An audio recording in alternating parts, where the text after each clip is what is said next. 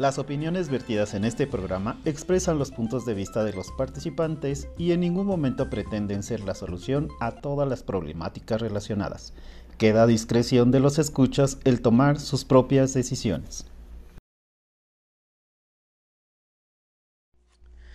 Les damos la bienvenida a una emisión más de Entropy, un espacio donde exploramos y reflexionamos sobre esos elementos psicológicos que nos caracterizan como seres humanos.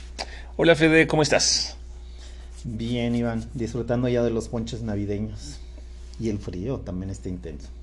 Sí, Pero ¿verdad? bien. Como que este año parece que eh, va a ser más un invierno verdadero, porque Sí. los últimos fueron algo cálidos.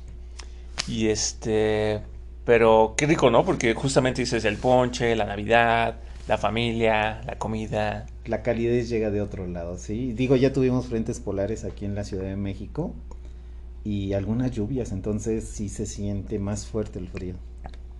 Sí, sí, ojalá que tú nos, que nos escuches, pues tomes nota y te estés cuidando.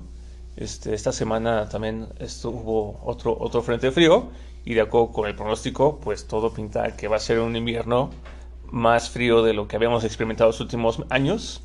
Así que esperemos que te, te cuides, ¿no? Te abrigues bien y disfrutes el- los paisajes. Los volcanes han estado bastante lindos. Bueno, es que aquí, para los que no sean de México o la Ciudad de México, al sur de la Ciudad de México colinda con dos volcanes, que es el volcán del Popocatépetl y el del Iztaccíhuatl.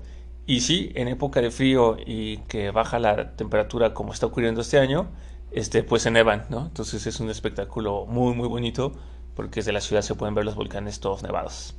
Así que, bueno, esperemos que te estés cuidando y si estás cerca de la ciudad, pues que puedas visitar esa zona, ¿no? Exacto, que los disfruten. Muy bien. Y este. Y Fede, creo que hoy, 7 de diciembre, pues no hay nada que, que- que celebrar, ¿verdad? Mm, Pues particularmente sí hay, como siempre hay algo, pero yo creo que son de esas celebraciones que pueden sonar más chuscas que, que este, prominentes. Entonces, ¿qué te parece?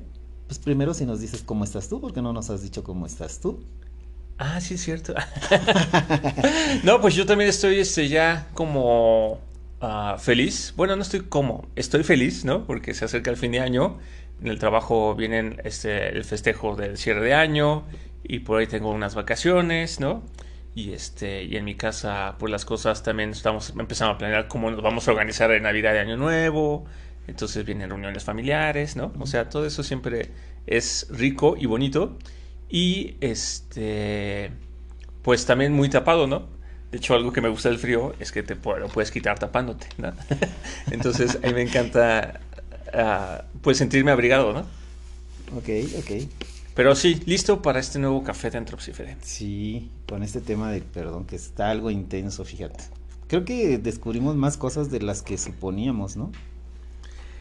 Sí, sí, y es que para los que nos están sintonizando, ah, aquí en Entropy, hoy en el café, vamos a hacer el tema del perdón, pero si no nos habías escuchado los últimos episodios, te invitamos cordialmente a que escuches los episodios 107 y 108, donde Federico y un servidor hablábamos sobre este tema del perdón desde el punto de vista de la psicología.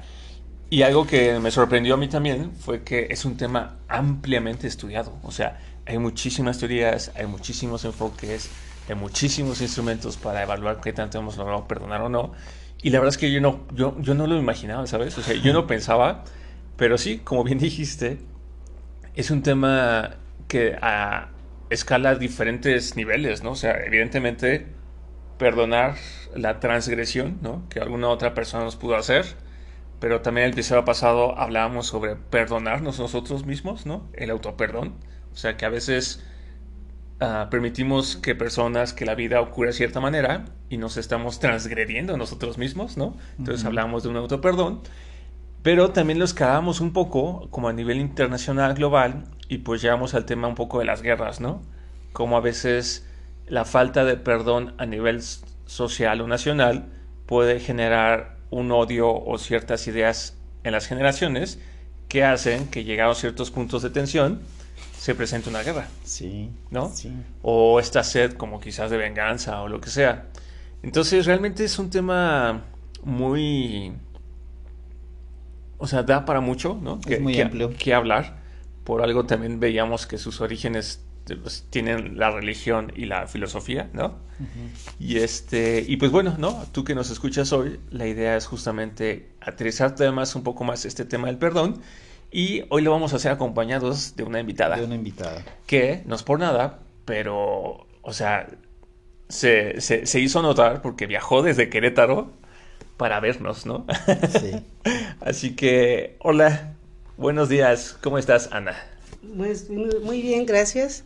Espero en Dios que ustedes también lo estén. Y pues sí, es muy interesante el tema que es, que del que vamos a hablar y vamos a tratar de entender y de entendernos también nosotros. Muy bien, muy bien. Muchas gracias, Ana. Oye, ¿algo que te gustaría presentarte ante nuestro auditorio que nos escuche? Mm, pues me gusta mucho el hogar, me gusta mucho la familia, me gusta mucho aprender cosas nuevas cada día, porque pues todos los días están aquí, amanecen y tenemos algo muy interesante que aprender de cada uno de ellos. Ok, así que entonces eres una estudiante de la vida. Así es. Oye, ¿y, y si has sacado dieces o...? Pues eso se los dejo a, a los que me rodean, la verdad. Muy bien. Bueno, muy bien. pero también tienes una formación escolar, o sea, si eres hoy este estudiante de la vida, pero tengo entendido que tienes formación académica, ¿no? Pues sí, estudié en un colegio de monjas que eran muy estrictos, pero les doy gracias porque gracias a ello también me, me formé tanto espiritual como físicamente, porque esa estrictez te sirve para crecer humanamente y, y físicamente. Pero estás titulada. Sí, gracias a Dios. ¿Qué- qué- qué- soy contador.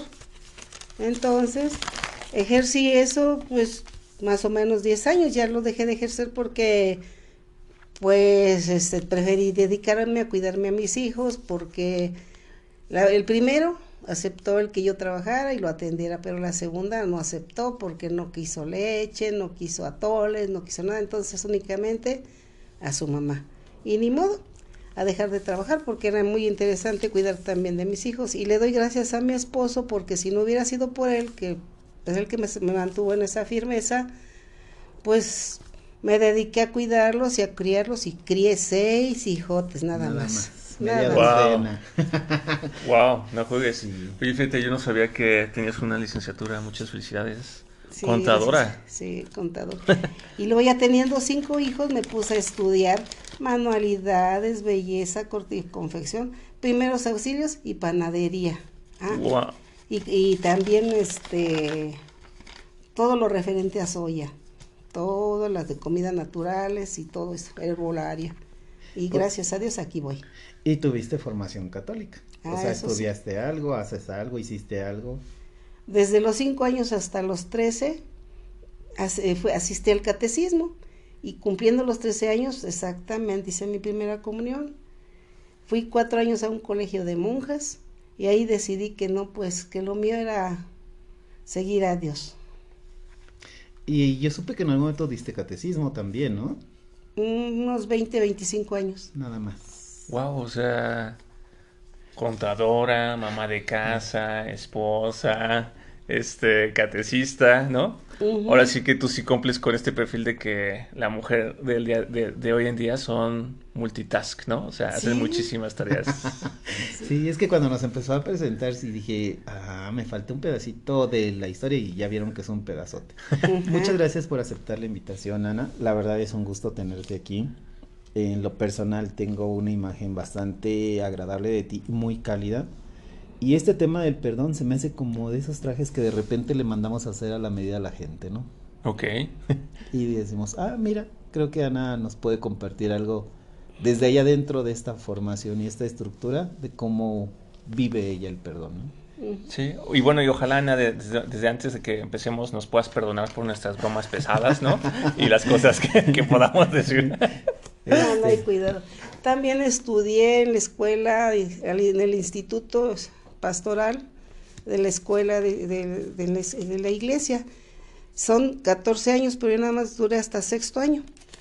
Wow. Nada más. Ya no pude hacerlo porque me hice cargo de mis nietos y ya no había tiempo para irme a estudiar y atender a mis nietos, que me había heredado mi hija, que falleció hace 17 años. Se Ah. volvió a ser mamá en segunda vuelta. Lo lamento, lo lamento, Ana. Y otra vez kinder, primaria, secundaria y todo lo que sigue. Y gracias a Dios, ahorita en diciembre ya se titula una de mis nietas Felicidades. ¿De qué se titula, Ana? de manufactura en procesos, ingeniería industrial. Órale, muchas felicidades. Qué Gracias. orgullo, qué orgullo de poder contar esas historias Así. y, y- y que a falta de, de tu hija, pues te tuvieron a ti, ¿no? Pues sí, gracias a Dios y su papá que no, no puso obstáculo para que yo me hiciera cargo de ellos y pues le agradezco porque gracias a él tengo a mis nietos y no le guardo rencor, que Dios lo bendiga, la verdad. Oye, y justamente ahorita con esto que estás diciendo, ¿no? Este, gracias a- al papá de ellos que te, te dejó a ti hacerte a cuidar a tus nietos y que ahorita que dices no le guardo rencor y, bueno, y que le vaya bien.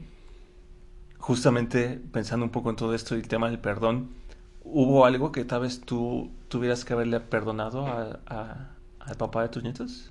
Pues primero que no, primero que nada, pues perdonarme a mí misma, porque para perdonar te tienes que perdonar primero tú. Para tener ese ese gusto, esa dicha de saber que te perdonaste todos todos todos tus errores porque cometemos diariamente errores. Entonces, precisamente el Señor nos da cada día para que sepamos qué es lo que tenemos que enderezar en nuestro torcido camino. Y si sabemos perdonar, qué bonito es. Y perdonar no es decir, ah, ya te perdono, pero te las guardo. No, perdonar es olvidar. Es empezar de nuevo el mismo plan de estudio, de trabajo, de seguir adelante, de tener una acción benéfica tanto para ti como para los que te, te rodean. Pero ¿por qué comentas que antes de perdonar a otros es importante perdonarnos a nosotros mismos? Pues sí, porque, porque si nosotros guardamos rencor, si nosotros tenemos nuestra alma diciendo, pues sí te perdono, pero luego me las pagas, eso ya no es perdonar. Perdonar es olvidar, es saber que todos los días es como el nuevo día que amanece diario y diario Dios nos da la luz, el sol, este, el tiempo de que podamos nosotros rectificar lo que nosotros sabemos que hicimos el día de ayer mal, pero hoy no lo vamos a hacer porque ya sabemos que hicimos mal y no lo debemos de repetir. O al menos eso sería nuestro propósito, no volver a repetir lo que ya hicimos. Ok, ok. Así que entonces, ah, de acuerdo a esta idea que manejas, yo para perdonar a una, pues sí, al- algún abuso que alguien más haya realizado o que considere como una, o que haya considerado como tal, significaría que yo tendría como persona que de- perdonarme a mí mismo por haberme permitido Pues no, o sea, presentarme esa, esa situación. No, lo que pasa es que yo debo de perdonar el ser tan juzgona, tan juzgar a los demás, porque no sabemos realmente qué tengan en el trasfondo de sus pensamientos, que les haya, que ellos, que, hayan pasado ellos también, ¿verdad? A lo mejor ellos mismos pasaron la misma situación que nosotros, que nos faltaron cosas, que nos quitaron cosas, nos robaron nuestra libertad, nos robaron nuestro pensamiento, nos robaron nuestra inocencia. Y el estar juzgando y estar pensando que que, que es todo lo que nos hicieron, a veces lo que crea eso es odio en nosotros. ¿Y dónde está la paz que queremos tener?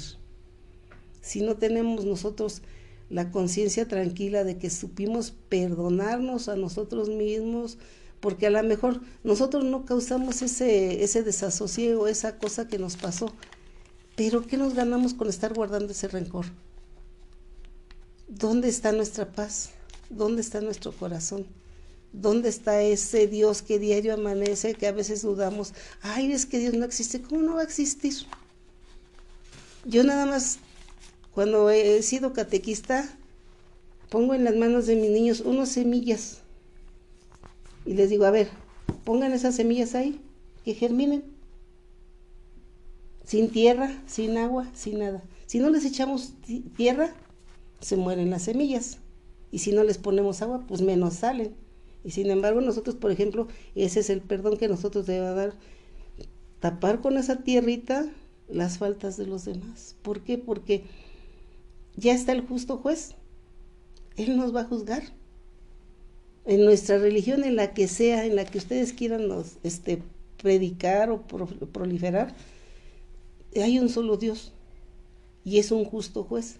Y ese justo juez nos va a juzgar a todos, buenos o malos, no nada más a los buenos o nada más a los malos, porque también los buenos cometemos errores. O sea, no porque yo diga que, ay, ya soy catequista, y fíjense, a nosotros las catequistas, todas las personas nos tienen en su mira, porque cometemos un error, ah, eso que es catequista. Ah, eso que es catequista, mira, ya la regó. Ah, eso que es catequista, mira, su hija ya tuvo un bebé sin papá. Ah, mira, y eso que es catequista y su hijo es bien mal, bien mal hablado, bien mal portado. Entonces, nosotros somos el centro.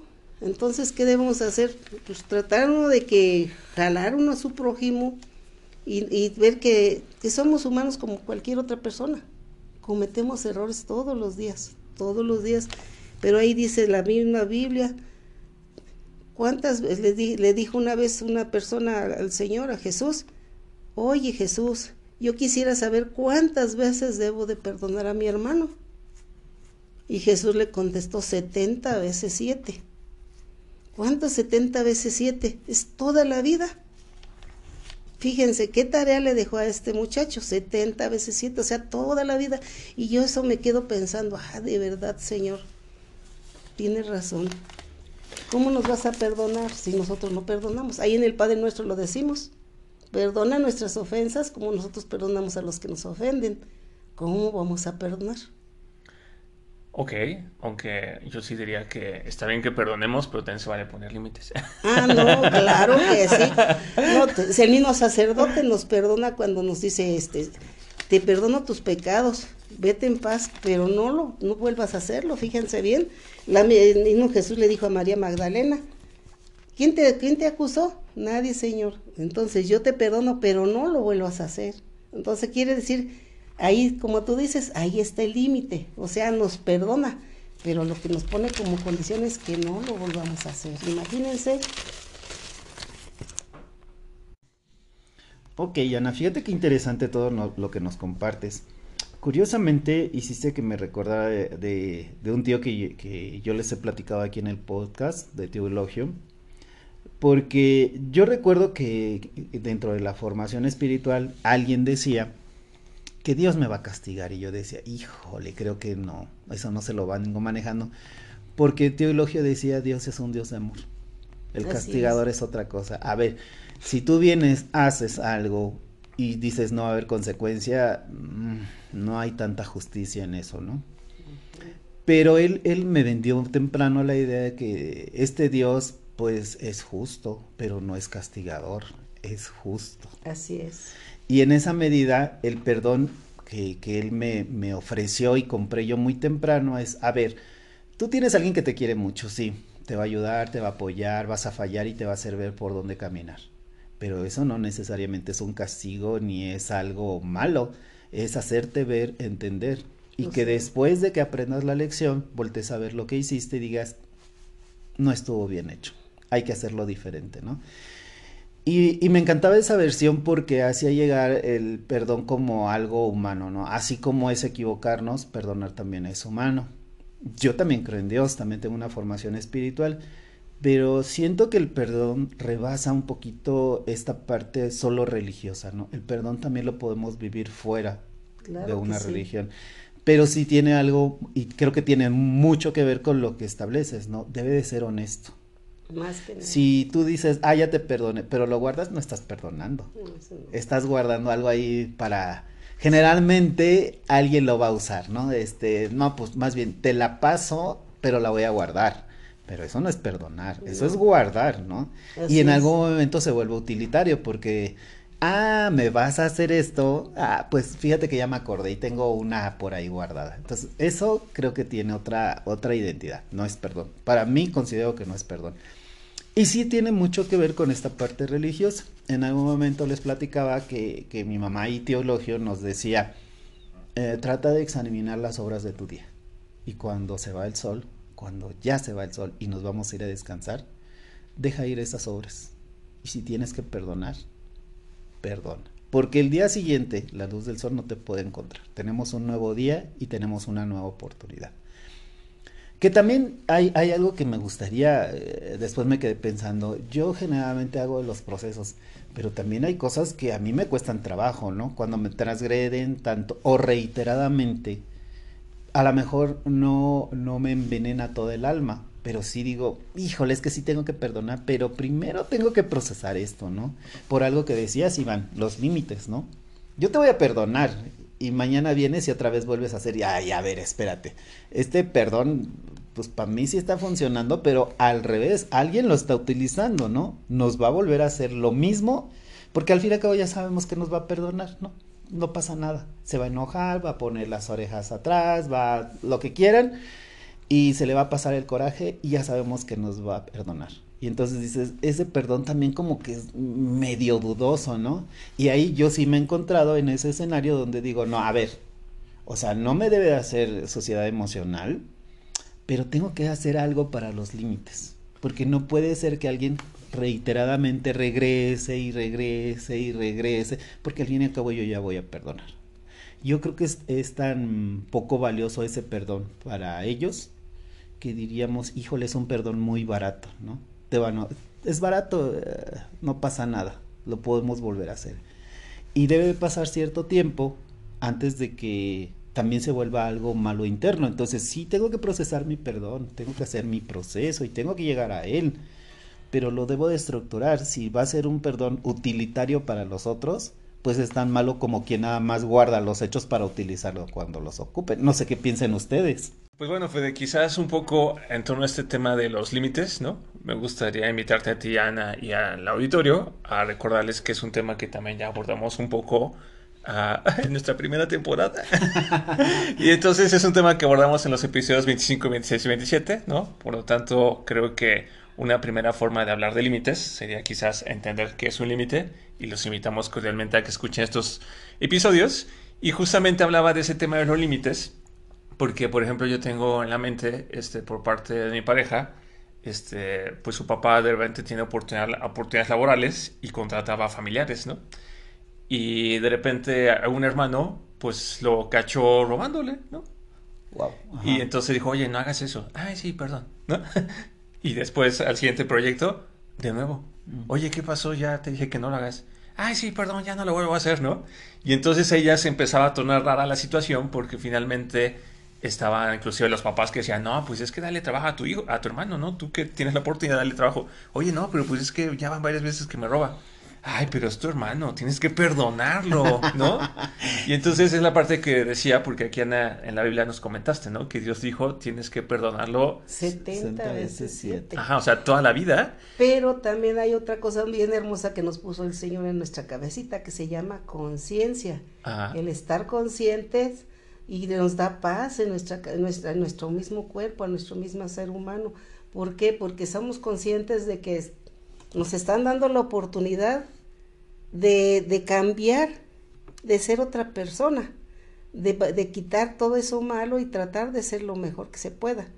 Entonces, precisamente por eso yo digo que el Señor también en nuestra cabeza nos, nos puso algo dentro de nosotros que se llama conciencia. Y cuando nuestra conciencia está tranquila, tú vives también igual tranquilo y en paz. Y cuando no, esa conciencia te está picando dentro de ti mismo, ni no hay necesidad ni que te diga fulanito, sutanito, menganito, perenganito, algo, porque tú mismo, tu conciencia te está mandando a decir qué estás mal y dónde estás mal. y cómo lo puedes corregir, tú también lo puedes hacer. Pero ¿y qué pasa si soy un inconsciente? no creo que eso suceda que nos hagamos los socarrones y que ignoremos a nuestra conciencia, esa es una cosa muy, muy continua en muchas personas. Sí. ¿Verdad? Muy cotidiano que muchas personas, ay, al fin y al cabo que no, las, no lo sabe nadie más que yo y Dios. Pero ya estamos diciendo, y Dios. Y Dios. Y fíjense que les acabo de decir, es el justo juez. Y a lo mejor nosotros como seres humanos no nos enteremos de todas las maldades que hicieron muchísimas personas y que hasta nosotros hemos hecho. Pero el, día de mañana, yo ahí es donde yo digo, no tiemblo ante nadie. Me pueden apuntar con una pistola, me pueden decir que me van a matar y pues al fin y al cabo que voy a ir a dar con Dios. Pero temo, ese es el único temo, el único miedo que yo puedo tener, que el día que yo llegue con ese justo juez, ¿cómo me va a ir? Entonces yo, como ser humano, yo digo, ay no, Señor, entonces ayúdame a, caminar lo más recto que pueda, ¿verdad? Entonces yo digo que todos los seres humanos, como tenemos esa, ese, ese, como una especie de grillito como el que usaban en Criqui o como el que usaban en el Milán, Mulancito y todo eso, vean a, vean a Mulan según era el, grillito, el, la conciencia de ella, ¿verdad? Entonces, y si vemos a Pinocho igual, era un grillito. Entonces, hagan de cuenta que nosotros tenemos ese grillito dentro de nuestra cabeza. Entonces, debemos de hacerle caso, porque solamente así vamos a poder vivir en paz con nosotros mismos primero. Y si nosotros somos paz, ¿cómo vamos a poder hacer guerra con los demás? Sí, y, y, es que justamente un poco uniendo lo que compartes, Ana, y lo que preguntabas tú, Federico, creo que, o sea, es muy importante uno, como dices, Ana, ¿no? Tener esta conciencia, porque finalmente al saber que tal vez hay cosas que hemos hecho o que necesitamos hacer o que a nosotros mismos nos falta perdonarnos para perdonar a los demás, ah, vamos, a vamos a tratar o vamos a llegar a esa paz interna o a ese bienestar, ¿no? Del cual nosotros muchas veces hablamos, ¿no? Que parte de la función del perdón es recuperar ese estado de bienestar, ¿no? Donde, de tranquilidad, donde estamos serenos y serenas con el mundo y con la gente. Lo que a mí me queda la duda, por ejemplo, es cómo la gente sabe cuando es un famoso falso perdón, ¿no? O sea, ya Federico dijo, dijo hace rato, ¿no? No, es que hay veces que, este, sí, sí te perdono, pero te lo guardo. Y a la próxima que pase algo, ah, ¿sabes qué? Mira, ya saqué la tarjeta número tal, ¿no? Y tú me hiciste tal día tal cosa, entonces. Pero, pero entonces la duda es, porque a mí me ha pasado, o sea, a mí me han dicho, ay, sí, en verdad, perdóname, pero yo siento que no es verdadero. O sea, yo siento que es así de que ya nada más para salir del, del, del trámite. Es que nosotros sabemos cuando nos llega sinceramente del corazón del, del individuo que nos está pidiendo el perdón a nosotros.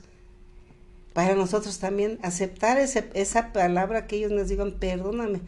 Y si yo perdono de corazón y si él nada más me está pidiendo de dientes para afuera el perdón, sobre de su conciencia, porque la mía ya está tranquila porque yo ya lo perdoné por las tonterías que a mí me hizo. Que él no se perdone, está en él. Porque como les digo yo, el día de mañana cuando nos hagan justicia, como dicen por ahí, tiemblen gandallas.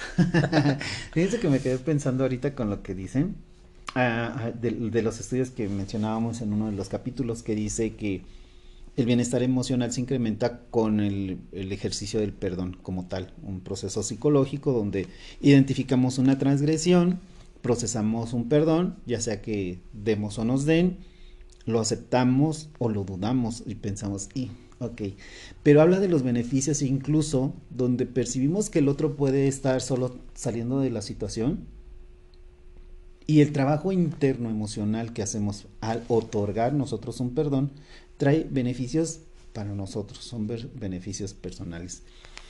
Y, me lleva a otra situación. En esta semana platicaba con un niño de 6 años, de primero de primaria, y hablaba porque tiene dos compañeritos muy cercanos. Siempre los ven caminando los tres juntos, ¿no? Entonces van por los corredores. Y uno de ellos eh, constantemente le decía cosas como, por ahí no, estás gordo, comes mucho, hoy comiste poco, no te has acabado tu agua, que, no son necesariamente cosas violentas, pero eran cosas incómodas para este niño. Como una constante crítica. Exactamente. Entonces, en algún punto, él, en desahogo, le empezó a decir en femenino el nombre de este niño que le estaba diciendo constantemente cosas, ¿no? Y entonces el otro se enojó y fue y lo acusó con una maestra. Y la maestra vino y regañó al muchacho porque le anda diciendo en femenino el nombre, ¿no? Y que por favor no lo dijera. Entonces, yo acaba de pasar toda esa escena y yo llego y encuentro a este niño serio, callado y queriendo llorar y le digo, ¿estás bien? Y me dice, no, se me acaba de ensuciar el corazón. Entonces, oh. se me iba a salir la carcajada, dije, ok, este, pero ¿por qué? ¿Qué pasó? Dime qué pasó. Y medio me explicó todo el, escenario. Entonces le dije, ok, ¿y qué quieres hacer? Es que no sé, profe, porque fíjate que yo sé que si no lo perdono, mi corazón puede llegar a morirse y van a ser un corazón enfermo. Y yo quiero mi corazón, profe, pero es que estoy enojado. Y le dije, mm, ¿qué te parece si hacemos algunas actividades y vemos si con las actividades se te pasa esta emoción, esta sensación que tienes? ¿Y qué te parece si ya tranquilo pensamos en una alternativa donde rescatemos este corazón y lo conservas? Y si no vemos, a lo mejor podemos hacer algo que ayude a que se sane y que conserves tu corazón. Eso existe, le digo, ¿qué te parece si lo platicamos? Hicimos 10 minutos de diferentes cosas y me dijo, profe, estoy listo.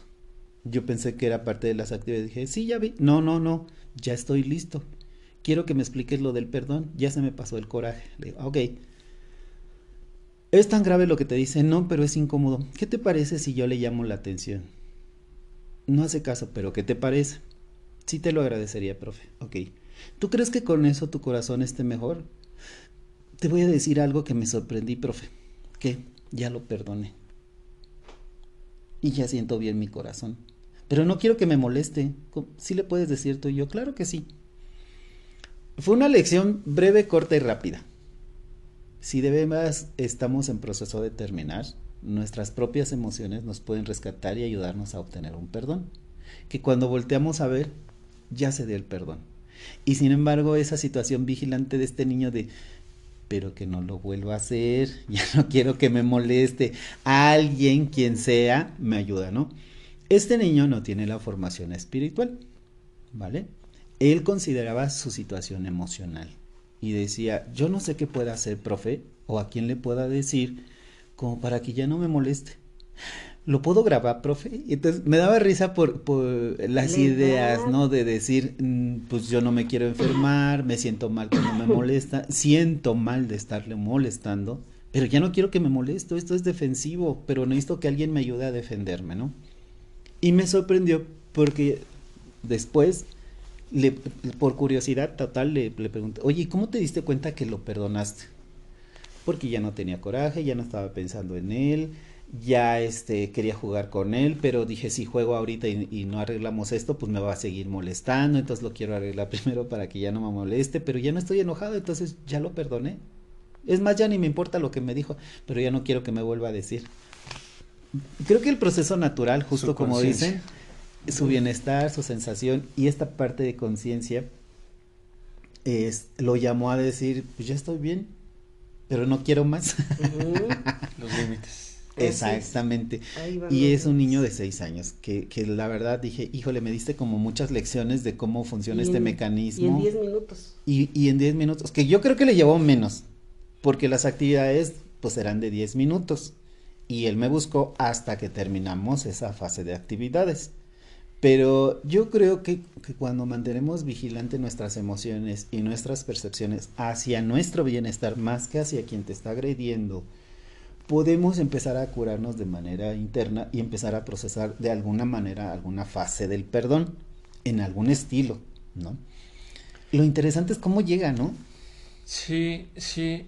Yo digo, es, es, es muy interesante esto que nos platicas que te pasó con este uh, alumno. Uh, que enhorabuena, ¿no? Que, que tuviste oportunidad de, de, de, conocerlo, de vivirlo y sobre todo que él pudiera liberarlo. Pero finalmente esta parte de cómo llega es también como muy, muy, muy loco, por decirlo así. Porque, por ejemplo, ¿no? a nivel personal yo les puedo compartir a ustedes y al auditorio que también a partir de la pérdida que tuve este año, como que se empezaron a ver muchos engranes, ¿no? Y ahorita estoy en una fase donde estoy como dándome cuenta que a mí me faltaba perdonar, ¿no? Muchas cosas y a muchísimas personas, ¿no? A tal grado que, por ejemplo, este, estoy en una proceso donde estoy perdonando a mi progenitor masculino, ¿no? A mi padre biológico, que en su momento pues me, conci me concibió con mi mamá, pero pues no quiso saber nada de mí. Entonces, eh, algo, algo interesante del perdón es que, por ejemplo, yo no tengo a esta persona, ¿no? Estamos hablando de una etapa de mi vida donde no era consciente, era un bebé. Lo poco referencias que tengo pues es por la historia que me compartió mi mamá. Pero aún así en, este proceso del perdón que, que, estoy realizando, a través de imaginoterapia, ¿no? Y de como meditación, pues logro ubicarme y logro justamente como encontrar esas figuras, sentir lo que tengo que sentir, perdonar lo que tengo que perdonar, y en este caso, recuperarme a mí, ¿sabes? O sea, como, como, como sanar a ese, a ese bebito, a ese niño que pues no sabía lo que sentía, solo sintió la emoción, el rechazo, la tristeza, lo que sea. Y es muy curioso, ¿no? Porque una vez que lo vivo y que lo sano y que digo, bueno, ya, ¿no? Vente para acá, viene como cierta, como, como lo que te dijo este niño, ¿no? Como, ya, o sea, cierta tranquilidad, cierta paz, ¿no? Como, dice, como tú, tú, tú, decías, Ana. Y, y saben algo muy curioso que ha pasado, que empecé a sentirme más caliente. O sea, como que la temperatura de mi cuerpo empezó a, a fluir. A aumentar. ¿no? Y, es súper loco porque todo esto es a nivel, les, digo, o sea, en, psicología existe una forma de hacer terapia que es imaginoterapia, que es donde a uno lo inducimos literal a imaginar, ¿no? O sea, yo no es que como conozca a mi padre, yo no es como que pueda, pues de bebé ya recordado cuando dijo, no, no quiero saber de ti, ¿no? O sea, no. O sea, tú es a través de la imaginación y, y, tengo estas experiencias físicas, ¿no? Y como bien dices tú, Ana, o como nos compartes tú, Federico, con la experiencia de este niño, la sensación que viene es esta paz, ¿no? Esa tranquilidad. Y esa tranquilidad. Y, y bueno, y bueno, y estoy en mi camino, ¿no? Pero finalmente es este... Creo que justamente, tal vez es a partir de ese nivel de consciente que tenemos que cuando alguien nos pide perdón, como dijiste tú, de dientes para afuera, es decir, como perdonando como a secas o nada más para salir del trámite, es que nos damos cuenta, ¿no? Que si la, la, lo que nos dice la otra persona es verdadero o no es verdadero. Y creo que a veces por lo mismo, cuando hablamos del auto-perdón, es tan difícil, ¿no? Porque... Es más difícil perdonarnos a nosotros mismos. Porque decimos, bueno, ya, ya pedí perdón, ya me pedí perdón, ya me perdoné pero ¿cuántas veces voy a regarla de nuevo? ¿Verdad? Porque vivimos todos los días, un día por X causa lo regamos y sabemos que hicimos mal, pero ay Dios mío, ayúdame ya no hacerlo. Y al otro día otra vez y dices, ay no, ya, ya estuvo. Espérate, cámbiale, cambia de estación, cambia de radio y empieza de nuevo.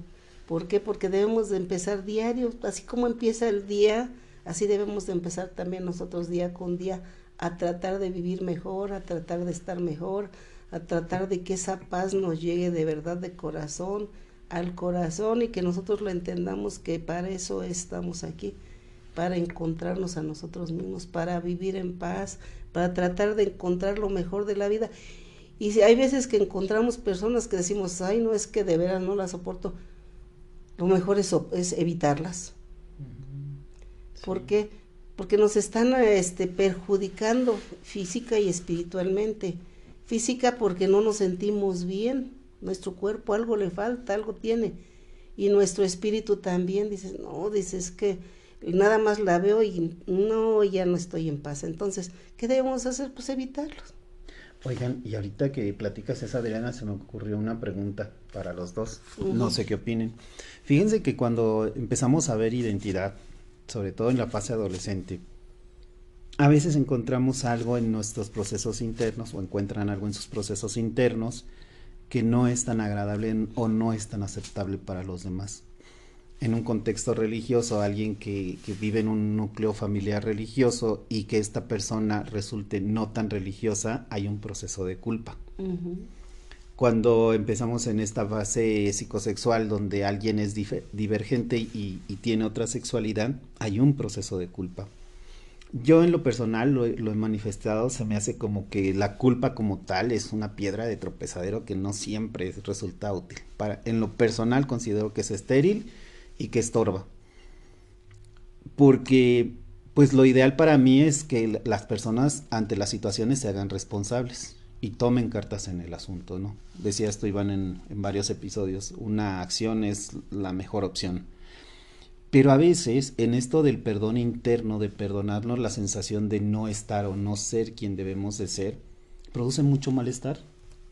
Y a cualquier edad, en cualquier población, eh, este, les decía eh, ahorita algunos escenarios, pero a mí en lo personal, es, cuando me ha llegado eh, situaciones de personas, eh, pacientes o gente que llega a preguntarme y tienen el malestar vivo de, de, de, algo que consideran que está mal hecho y que alguien no los va a perdonar, este, esta parte de poderse perdonar, autoperdonarse por algo que no necesariamente eligieron, puede ser situacional, puede ser una, un niño homosexual o una niña lesbiana, una niña que cree en el libre pensar y nació en un núcleo religioso, o que de otra religión, ¿no? que alguien que tiene una formación católica y chin se volvió protestante o es protestante y ahora se volvió católica. Y entonces al ser diferente de lo que esperan o demandan o quieren hay un proceso de culpa.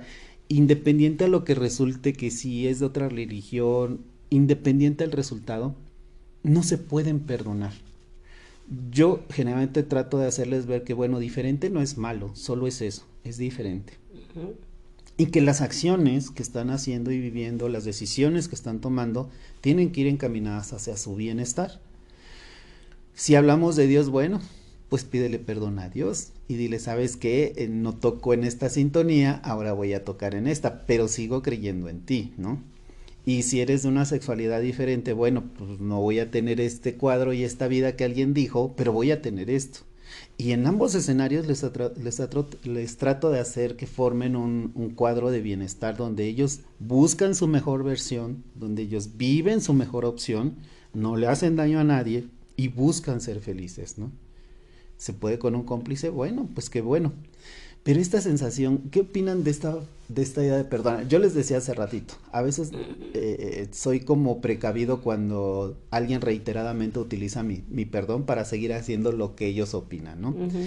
Y ahorita que mencionaban del autoperdón, ¿qué, ¿qué opinan de esta situación donde de repente estas personas en estas situaciones no se pueden autoperdonar?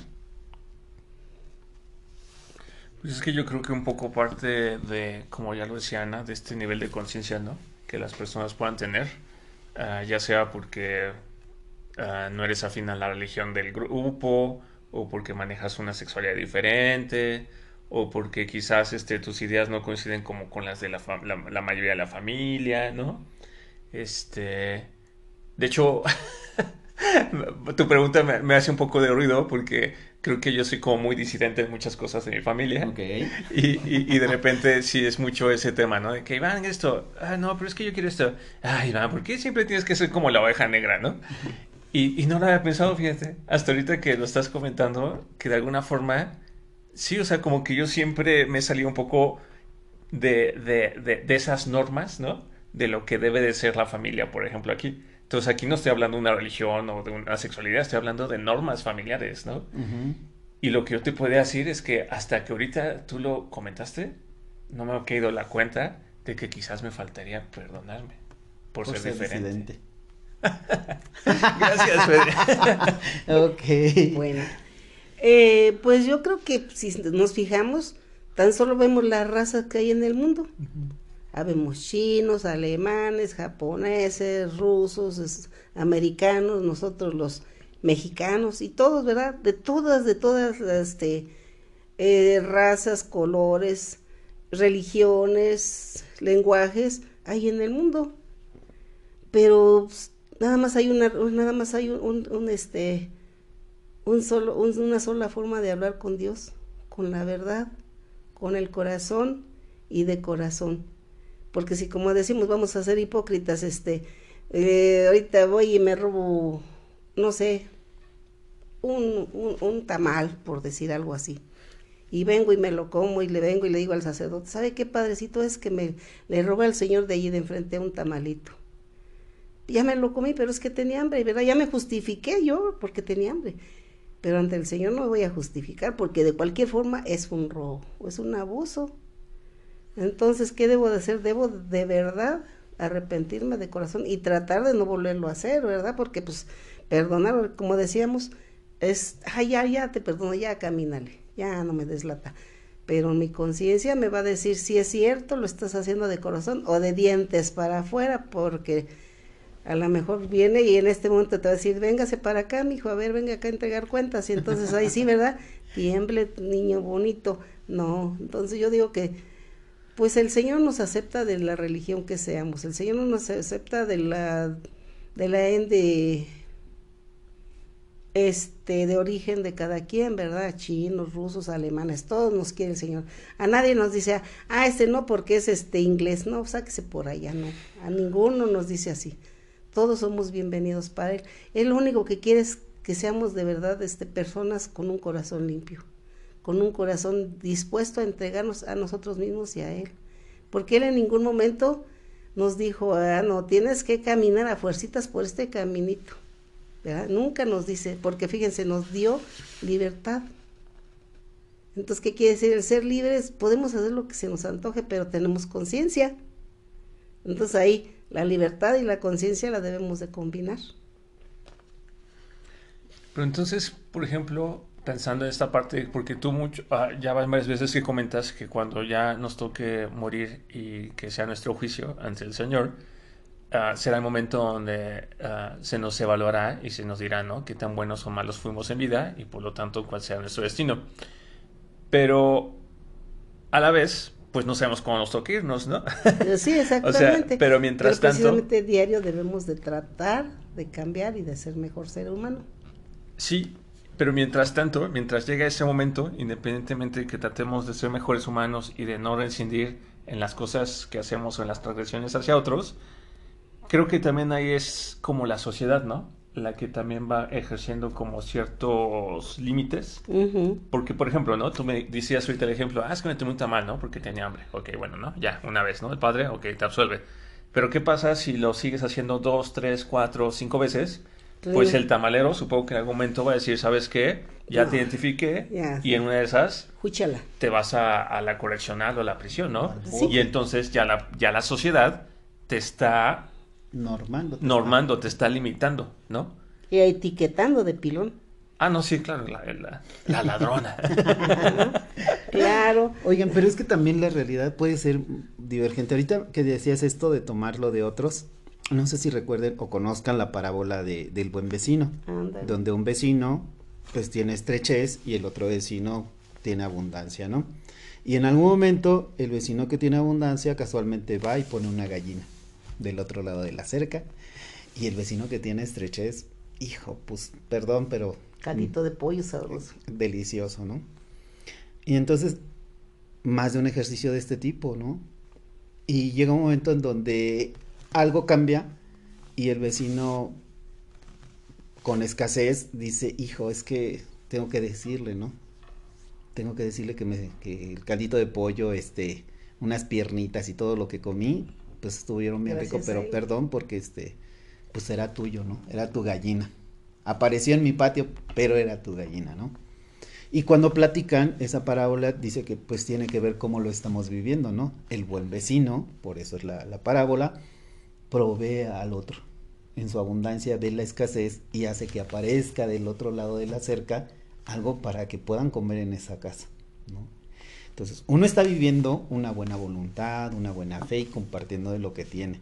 Y el otro, bueno, pues va subsistiendo. Pero este punto de conciencia, pues hace que vivan diferente el mismo hecho, ¿no? Y cuando llegan a, confrontar las verdades, pues uno dice, híjole, soy pecador, te robé todo el tiempo. y el otro dice, no, estamos siendo cristianos, te estoy compartiendo de mi mesa. Y ahí me, se me hace muy interesante, ¿no? Porque el, el mal vecino, el que se estaba echando el consomé, pues tiene un proceso de perdón caminando, ¿no? De perdóname, porque la verdad es que hacía falta comida en mi mesa y la hice llevar cosas robadas a mi mesa, ¿no? Y el otro vecino también tiene un proceso de perdón, ¿saben? Porque perdón por engañarte, pero la neta es que las gallinas no iban a dar allá por accidente. Yo las hacía llegar. Y es curioso cómo un mismo hecho vivido de manera extrapolar así, de lado a lado, tienen un proceso de perdón, ¿no? Muy diferentes. Y digo, a veces nos pasa eso con diferentes situaciones de la vida. Yo recuerdo eh, que una vez me buscó una mami que tenía una niña muy pequeña, que la niña muy pequeña se había dado un beso con una niña. Y entonces la mamá estaba pensando la lesbiandad, la sociedad, lo cultural, el religión y, y, tantas cosas. Y cómo le iba a decir a los demás familiares que tenía una hija lesbiana y ya. Y le dije, bueno, y platicando con la niña, ¿qué pasó? Pues es que todo el tiempo me quiso, este, esta niña siempre me quiso besar y entonces un día nos dimos un beso y se supo y se hizo público y entonces llegó a, oídos de muchas personas, dentro de ellas mi mamá. Y entonces, ¿qué vas a hacer? Pues no sé, estoy pensando cómo, cómo lo voy a tomar con mi abuelita. No, no, no, a ver, regrésate. Ese es el siguiente capítulo. El punto. ¿Te gusta esta niña? No, la verdad es que mm, te dio asco, no lo vas a volver a hacer, lo vas a volver a hacer. No, no me dio asco, pero no lo voy a volver a hacer. Pero es que ese no es mi problema. O sea, yo sé que ya no lo voy a volver a hacer, pero ahorita cómo lo enfrento a mis abuelos, que son bien, y, yo, ah, ok. ¿Y no te parece que te podemos ayudar tu mamá y yo a que si saben tus abuelos sepas que cometiste un error y ya pasó? Es que no sé si sea suficiente. Bueno, pero separemos las cosas. ¿Te gustan las niñas? No. ¿Quieres besar a una niña? No. ¿Lo vas a volver a hacer? No. Ah, qué bueno que ya lo definiste. Esa es la preocupación de tu mamá. ¿Qué te parece si le aclaramos ese escenario a tu mamá? Y luego nos ocupamos de ver cómo nos va con los abuelos, ¿no? ¿Crees que pueda traer a mis abuelitos? Ahora, dime la verdad, piensa lo que te voy a preguntar. ¿Tú consideras que tus abuelos se van a enterar en algún momento? Y se quedó, no lo había pensado. Ellos van a la escuela, no conocen mi grupo. Em, tienen algún vecino, un conocido, ¿cómo se van a enterar tus abuelos? Pues no los conoce nadie, pero a lo mejor se enteran. Y yo así de, mm, ¿qué te parece si descansamos un poquito de esta culpa? Hablamos de manera honesta. ¿Qué te parece si le platicamos esto a tu mamá? Y dejamos que encontremos entre todos una solución, ¿no? Eh, y me recuerdo mucho porque ella todo el tiempo estaba rígida, bien sentadita, derechita. Y cuando yo eso, dejó caer el cuerpo y dijo, ah, yo creo que sí. Yo creo que sí. Se relajó. o sea, estaba intranquila. De un hecho que había vivido y de lo que iban a pensar. Y socialmente la etiqueta que ya se cargaba, ¿no? Así es. Sí, sí. Ahora sí que creo que este tema de la culpa es algo que más adelante podríamos abordar, ¿no? Porque como que va muy vinculado al tema del perdón. Y bueno, fíjense que algo que no compartí en los episodios pasados, pero me gustaría decirlo ahorita, es que en 1998 un psicólogo llamado Di Blasio, él hablaba de un modelo de un modelo del perdón que gira en torno a la toma de decisiones y él distinguía entre cuatro tipos de perdón. Ahorita que hablamos de que cómo es posible que alguien sepa que sepamos que realmente están perdonando o es solo de dientes para afuera, ¿no? Como has dicho tú, Ana. Entonces, por ejemplo, él hablaba del resentimiento o un forgiving, que dice que está compuesto por la ausencia del perdón, tanto a nivel intra como interpersonal. Es decir, cuando la persona no ha podido hacer ningún ejercicio del perdón, ¿no? Después está el perdón silencioso, caracterizado por la existencia del perdón intrapersonal, pero el cual no es comunicado al transgresor, ¿no? O sea, es cuando, por ejemplo, yo perdono la agresión de esta persona, pero nunca se lo dejo saber, ¿no? Entonces, como el segundo nivel del perdón. Después habla del perdón vacío, que tiene lugar cuando la, víctima no ha perdonado intrapersonalmente, sin embargo, le dice al transgresor que lo ha hecho. Que supongo que es la experiencia que tenemos cuando decimos que ah, como que no es tan honesto ese perdón.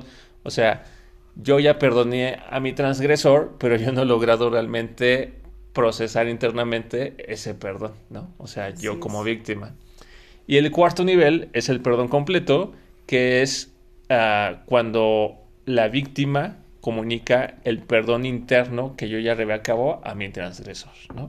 Es decir, tú me transgrediste, ya te perdoné, pero adivina qué, yo también ya hice mi proceso y ya también me perdoné por la situación y te lo comparto, ¿no? O sea, habla de estos cuatro niveles y el modelo dice que se basa en la toma de decisiones porque finalmente, de acuerdo a este modelo, el perdón es un acto de voluntad en el cual las personas deciden a nivel cognitivo si dejan ir o si mantienen el resentimiento, la amargura y la necesidad de venganza, aunque ello no significa necesariamente el final del dolor emocional. Dice, dice que quien perdona puede superar sus pensamientos de resentimiento y amargura de sus sentimientos de dolor emocional. Y también comenta que en este modelo ah, es muy importante el, empoderamiento de las personas, o sea, de las víctimas, pero uh, el tema de que no estén contemplando o no contempla tanto la parte emocional, como tú lo decías, Federico, pues también como que ah, no facilita tanto, ¿no? Que, que, el perdón ocurra, ¿no? Digo, es como uno de los tantos modelos que existen en psicología que hablan sobre el perdón, pero ah, finalmente lo que se me hace interesante es la forma y los niveles en los que escribe el perdón, ¿no? Como el perdón vacío, el perdón a medias, el perdón completo. Y este... Y bueno, y esto me lleva a una pregunta que les quería hacer de hace rato, a ver, que, a ver si se animan a compartirlo, como para el auditorio, es, ¿habría alguna experiencia personal que quisieran compartir en este medio ah, para que, que les haya tocado perdonar y perdonarse como para que nuestro auditorio entienda un poco más del efecto que puede tener o no realizar un ejercicio así? Perdón. Sí, lo que pasa es que, por ejemplo, yo en mi infancia, pues fui abusada. Y por mucho tiempo, por mucho tiempo lo guardé, no lo supo ni mi mamá, ni mi papá, ni nadie. Entonces, llegó el tiempo en que, pues yo me sentía culpable, me sentía mal sentía que, que me veían y ya veían toda mi culpota, pero no decía yo. Y ya después, en un tiempo fui precisamente al psicólogo y me hizo entender que lo que a mí me había sucedido no lo había yo provocado. Lo cometieron contra mí, sí, pero yo no había tenido esa culpa. Entonces, ¿qué hice? Razonar, pensar que pues era un primo de mi padre, pero no importaba porque yo no lo había yo provocado, él lo había hecho y mi mamá, aún sin saberlo, yo recuerdo como si fuera ahorita que ella agarró, le agarró sus cositas y lo llevó a su casa. Nunca jamás lo volví a ver. Pero el, es, ese, ese sentimiento me provocó mucho, muchas cosas a mí espirituales y corporales. Entonces, hasta razón de que tuve yo 22, 24 años, este, mi papá me hizo sentir que, pues me dijo, oye hijo, ¿quieres tener hijos? Sí. Y resulta que de ese abuso, mi cuerpo, entonces, ¿qué pasó? Cuando yo me casé, nunca pude tener hijos. ¿Por qué? Porque mi, mi membrana se había hecho elástica para protegerme. Entonces tuvieron que aplicarme rayos ultravioleta, y, llevaron a una, a una partera rinconera para que me acomodara porque mi matriz estaba fuera de su lugar, mis ovarios igual. Entonces hasta después de todo ese tiempo pude tener yo hijos, pero ya me había yo hecho tratamientos de inseminación, de esto, y nunca jamás pude tener bebés. A los 25 tuve a mi primer hijo y gracias a Dios, ahorita a los 72 tengo seis hijos, tengo ocho nietos y dos bisnietos, gracias a Dios. Nada más, imagínense. Tus venas crecieron. Crecieron, crecieron mis ramotas grandotas. Mi árbol genealógico quedó muy grande. Entonces yo pues eh, hasta cierto punto yo siento que tuve que perdonarme por algo que yo no había provocado y, provoca, y, traté de perdonar y olvidar a esta persona. ¿Por qué? Porque al fin y al cabo ya no la volví a ver. Que Dios lo bendiga, que Dios lo perdone y si vive aún todavía, que esté bien. Híjole, Ana, gracias por compartirnos esto. Qué, difícil. Te agradezco mucho, te agradecemos mucho que lo hayas uh, hablado. Uh, justamente en el episodio pasado, Federico y yo hablamos del tema del abuso sexual y consideramos que es una situación muy, muy complicada, muy, muy delicada. Y ahora que lo comentas, ¿no? Dices, imagínate, a ti te causó un malestar físico que llegaba el momento donde quisiste ser mamá, uh, no, no te lo permitía, ¿no? O sea, no, tu cuerpo había se estaba protegiendo y ya hasta que lograron dar con los doctores necesarios, con la partera, fue que logró tu cuerpo uh, como quizás hasta perdonarse a sí mismo, ¿no? Y gracias a eso es que pues ya nos estás presumiendo que hasta bisnietos tienes. Entonces, creo que es, es justamente, o sea, tú lo dijiste, tuve que perdonarme a mí misma por algo que no hice y también tuve que perdonar a esta persona por algo que, que cometió y afortunadamente pues ya ni tuviste que, que, a ver, ¿no? ¿Hace cuánto fue que pudiste tú sacar este tema y resolverlo en terapia que decías que lo resolviste? Pues cuando estuve joven, pues porque yo quería tener hijos, ¿verdad? Los 25 años tuve mi primer hijo y después cuando murió mi hija Nidia, me dejó tres nietos, entonces me tocó ir a terapia por los nietos, que me dejó tres, dos niñas y un niño. Entonces ahí la terapista fue la que me, ahora sí como dicen, me sacó todo hasta el fondo y me hizo entender que pues yo no, no había provocado esta situación. Ok, o sea, pero estamos hablando de tus treintas. Ajá, entonces, este, estamos viendo que a veces es muy duro y muy lento el, el soltar todo lo que traemos dentro de nosotros pero hay que entender que son situaciones que nosotros no provocamos, nos provocaron.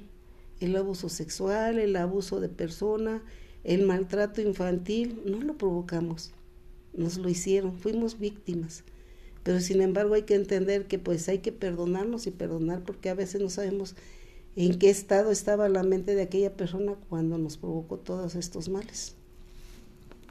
Sí, sí, y bueno, y sobre todo que cuando todo este tipo de situaciones ocurren en la infancia, pues justamente como bien dices, siendo niños o jóvenes, pues no somos responsables, ¿no?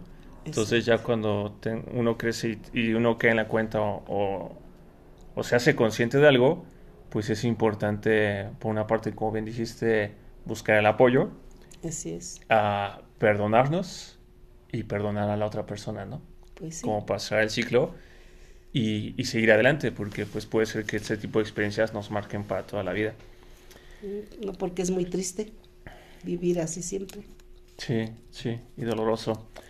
Yo, por ejemplo, les podría compartir que ah, algo que a mí me tocó perdonar hace poco fue una serie de situaciones que se dieron en torno al fallecimiento de un, de un familiar muy, muy importante, donde entre el dolor de mis familiares y pues la inminente partida de mi familiar, se dieron situaciones muy, muy dolorosas, ¿no? Donde se culpaban a familia, hermanos, tíos, etcétera. Y entre tantas culpas, pues salí yo embarrado, ¿no?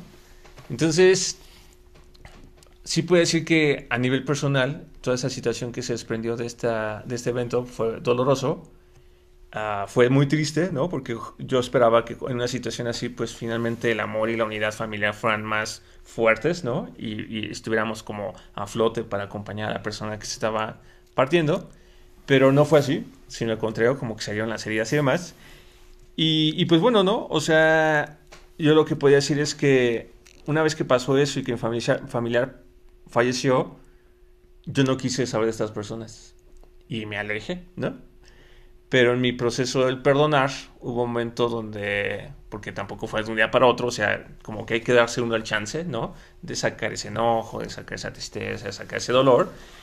Hay un punto donde una vez que ya más vacío emocionalmente y que empiezo a, considerar lo que pasa, y también en terapia, porque fui a terapia, pues me di cuenta que mis familiares de alguna forma también estaban lidiando con su propio duelo, con su propio dolor, dolor con la negación de lo que iba a pasar y con esa situación lo que hice fue comprender, ¿no? Sí, más que nada entender que no todos nosotros lo provocamos. Y, y, justamente volverme consciente, como tú has, has, dicho en este café, Ana, que pues a su vez ellos están viendo situaciones que les trascendían y por la forma en que actuaron y dejaban de actuar, pues simplemente eran ya como respuestas automáticas de su propia experiencia de vida, ¿no? Entonces, entender eso me ayudó a perdonarles y ahora que estamos hablando del autoperdón, quizás a mí me falta un poco ¿no? de autoperdonarme por también haber permitido ciertas situaciones. Sin embargo, lo que les podía comentar a ti que nos escuchas es que el hacer este ejercicio de perdonar a los otros, lo que te provee es de tranquilidad, ¿no? Es de paz. En mi caso, por ejemplo, es de la... Ah, pues ya vuelvo a, ver, a convivir con mis familiares, ¿no? O sea, en un principio no quería verles y ahora ya vuelvo a convivir con ellos, ¿no? Eso es más soportable tu situación. Sí, sí, finalmente también hablamos de contextos totalmente diferentes uh, y, y, y, en este caso, pues, pues también les quiero, ¿no? Entonces, muy a pesar de todo, pues les quiero mucho. Entonces, digamos que también fue uno de los motivos que me, invitó a hacer todo este proceso. Quizás no es fácil, quizás no es tan inmediato como la experiencia que os platicó Federico con, con el alumno que, que, que era, este, que estaba, pues, molesto con su compañerito pero finalmente vale mucho la pena, ¿no? Así que recuperar nuestra paz y nuestra tranquilidad. ¿Y tú, Fede, tendrías algo que nos puedas compartir? Fíjense que me hicieron recordar muchas cosas. En algún, en algunos capítulos les he platicado que, pues, desafortunadamente las vivencias no agradables también fueron abundantes, presentes o muy marcadas, ¿no? Demasiado. Este, en algún punto recuerdo eh, las situaciones, ¿saben? Más que, no tanto la agresión, porque afortunadamente tenía como un pensamiento mágico. Y ese pensamiento mágico armaba las situaciones y, por ejemplo, de algo de muy pequeño, yo lo armé como que afortunadamente y gracias a Dios me pasó a mí y no a otros. Porque yo consideraba que pese a esa situación yo había sobrevivido, lo había manejado, este, pero quién sabe cómo hubiera sido para otra persona, ¿no? Entonces yo me veía como con la suficiente fortaleza, fortuna, suerte, protección de Dios, todo armado, como para decir, yo lo pude manejar y yo lo sobreviví. Quién sabe cómo le hubiera ido a otro. Entonces me sentía, dentro de todo me sentía entrecomillado mucho afortunado de que yo que podía manejarlo me hubiera pasado a mí. Ok. Curiosamente, cuando eh, va uno creciendo y empiezas a oír los contextos, te hacen ver la transgresión como tal, la voluntad, todos los, los pormenores, ahí me da miedo. Mi primera sensación de rearmar las cosas es un miedo. Miedo de que pasó, miedo de que podía volver a pasar, miedo de que yo no era tan poderoso ni tan invulnerable. Dije, no, o sea, soy vulnerable, soy pequeño, este, no me puedo defender todavía, tengo que hacer algo, ¿no? Y me dio mucho miedo. Afortunadamente fue uno de esos capítulos que yo digo que una energía hermosa, a la que le digo yo Dios, este vino de visita a meteorologio y habló de que había perdido una cosecha. Él era agricultor, entonces que había tenido un año malo. No recuerdo si sequía, la verdad no recuerdo por qué, pero había tenido una pérdida y fue muy malo para mi tío. Y entonces estaba pensando, él tenía dos bueyes, estaba pensando vender uno para que con lo de esa venta poder volver a empezar, ¿no? Y alguno de los primos este, le decía, uy, no, pues esto estuvo re malo, de esto no te recuperas. Y recuerdo perfectamente, en eh, medio patio, la risa de mi tío diciendo, no, mijo, hay algo en mí que dice que sí. Y hay algo en todos que dice que sí. Dios me puso la idea de vender eso y estoy seguro que va a ser muy bueno el otro año. Dios no me castiga. Dios me puso una prueba y creo que ya la pasé. Entonces, lo que sigue no es la prueba, lo que sigue es demostrarme a mí que yo puedo estar bien. Y yo tenía todas estas ideas y así dije, ah, caray, pues sí es cierto, si esas situaciones ya pasaron, para bien o para mal, ya las, las afronté, ya las superé, no me afectan en este presente. Entonces más bien es, si de veras las pasé, voy a estar bien. Y así, pum, se fue el miedo. No quiero decir que, hay situaciones que no me dan miedo, eso es una gran mentira. En alguna ocasión vino un contexto que revivió algo de mi niñez y me dio esa inseguridad y dije, a ver, tengo que revisar porque aquí hay un hueco, ¿no? Entonces, ¿qué les digo? Bueno, primero que no tengan miedo. Si el evento ya pasó, ya pasó, ya se acabó. No lo estén reviviendo. Segundo, si hay una parte que a alguien les hace creer que ustedes son responsables o culpables, no les crean. Si finalmente fue una persona que te puede estar agrediendo y eres pequeño, pues ¿quién les dice que les está diciendo la verdad cuando les dice que ustedes tienen la culpa? Claro que no, les están mintiendo. Ustedes no tienen la culpa ni son responsables. Sí. Si alguien les dice, ay, fíjate que tú hiciste esta parte y entonces tú eres culpable, no les crean. Y si todavía tienen la duda, perdónense, libérense. Que esa persona se quede con sus cosas. Tiene un mal corazón, se enfermó, fue una situación, no lo sé. Déjenle sus cosas, ustedes sean libres, ustedes no participaron. Y finalmente, la, última parte, que, el último ejercicio de perdón es algo que tiene que ver con lo que he venido platicando. identifiqué una reiterada transgresión y dije, híjole, creo que estoy dando perdones utilitarios, ¿no? Como ya lo perdoné, tiene la cuerda en blanco, entonces ahí viene otra vez de regreso. Y va a ser con esto, con lo que sea, con lo que, porque siente esa persona que efectivamente doy perdones completos y entonces dice, ah, ya no se enojó, tengo la cuenta libre, ¿no? Entonces voy por la siguiente. No sé, yo creo que Tengo crédito. Exacto, así como que va a aguantar otras 10 y me va a volver a perdonar porque ya vi que sí me perdona.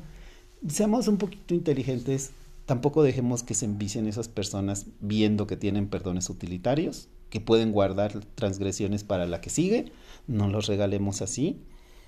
Pero esta parte del beneficio, la quietud, la paz, la tranquilidad, la confianza, la fe y la voluntad que se dan después de perdonar a otro o perdonarnos, de veras es una súper recomendación. Si tienen algo que están dudando si será bueno perdonarnos, no lo duden más. Libérense, estén en paz, sean felices, sean su mejor versión, este, compartan con los suyos, ámense, estén. Pero el perdón, no lo duden, es muy bueno. Wow. Ahora sí que, uh, pues bueno, muchas gracias Fede por compartir esto. Uh, pues bueno, ¿no? Creo que este tema del perdón... Es, uh, es muy extenso. es muy extenso, ¿no? Porque nos estaría faltando hablando sobre muchas otras cosas que podemos perdonar o lo que decíamos al principio, ¿no? De cómo el perdón a niveles sociales podría tener un efecto para evitar ciertas situaciones como las guerras. Pero yo creo que quizás ya ahora sí para, para ir cerrando este café, lo que me gustaría decir es que, bueno, tú me podrás corregir, Ana, ¿no? Desde la visión uh, católica, pero yo creo que justamente uh, estas fechas, ¿no? De fin de año, Navidad, Año Nuevo, algo de lo que nos invita también este ciclo, este fin de año, es justamente hacer esta evaluación de cosas que tal vez vivimos, las transgresiones que experimentamos, que hemos permitido, lo que no hemos perdonado, y hacer el ejercicio, ¿no? De, de perdonar, ¿no? Como para iniciar, digo, tú hablas de iniciar todos los días desde cero, ¿no? Ok, quizás no lo hemos podido hacer, pero darnos la oportunidad, ¿no? De aprovechar estos días que vienen y hacer esta revisión de lo que hay que perdonar, trabajarlo, para iniciar un 2024 desde cero, ¿no? Pues sí. Y, y, y, perdonarnos a nosotros por lo que, por las ofensas que nos dieron, ¿no? Y perdonar a nosotros mismos, pues porque quizás también habrá cosas que hemos permitido y no hemos sido capaces de poner los famosos límites, ¿no? Ah, también de mi parte, pues me gustaría invitarlos, porque ya hemos sido los tres que hemos comentado, que el tema de la conciencia, pues es un tema que ya hemos también hablado aquí, abordado en Entropsy. Fueron los episodios 70, 71 y 73. Y pues los invitamos, ¿no? A, acercarse a estos episodios y, y, de alguna forma creo que todos tenemos cierto grado de conciencia, pero también es verdad, ¿no? Que hay a veces donde situaciones en la vida que pues nos, puede, nos pueden hacer como endormecer. Entonces quizás esta sea una forma que te pueda ti permitirte tomar conciencia de esas cosas que quizás no has querido trabajar, no has podido perdonar, a fin ¿no? de lograr llegar a esta paz y bienestar que pues tanto Ana, Federico como un servidor pues vivenciamos, ¿no? Al momento en que hemos hecho este ejercicio de perdonar. Así es. Y tú, Ana, ¿qué te gustaría decirle a nuestro auditorio en torno al perdón? O, o bueno, si quieres desearles feliz Navidad.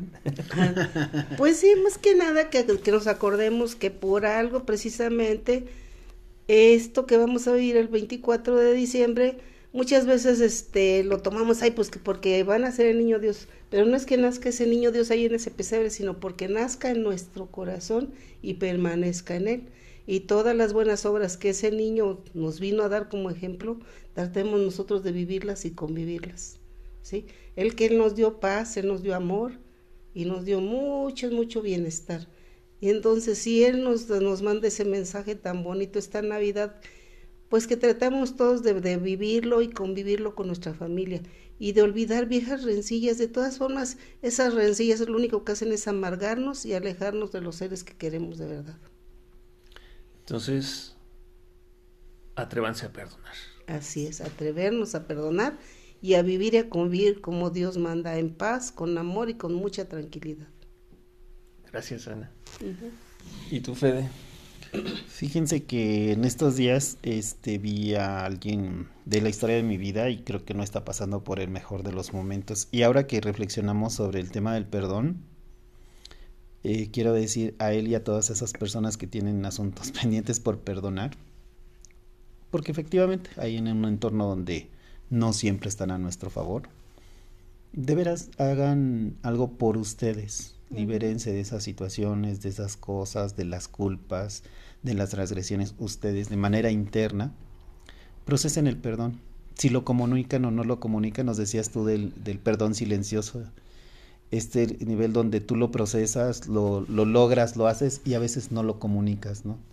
Si tienes que hacer un perdón silencioso para que se libere tu bienestar y, y, regrese tu paz y tu felicidad, bueno, pues regálense eso, ¿no? Vamos a cerrar este 2023 que ha sido intenso, ha sido fuerte, guerras, conflictos, nos tocó un huracán, hemos tenido muchas pruebas de vida en este año. Entonces, si este año fue un año de muchas pruebas, pues yo creo que vale la pena cerrarlo bien.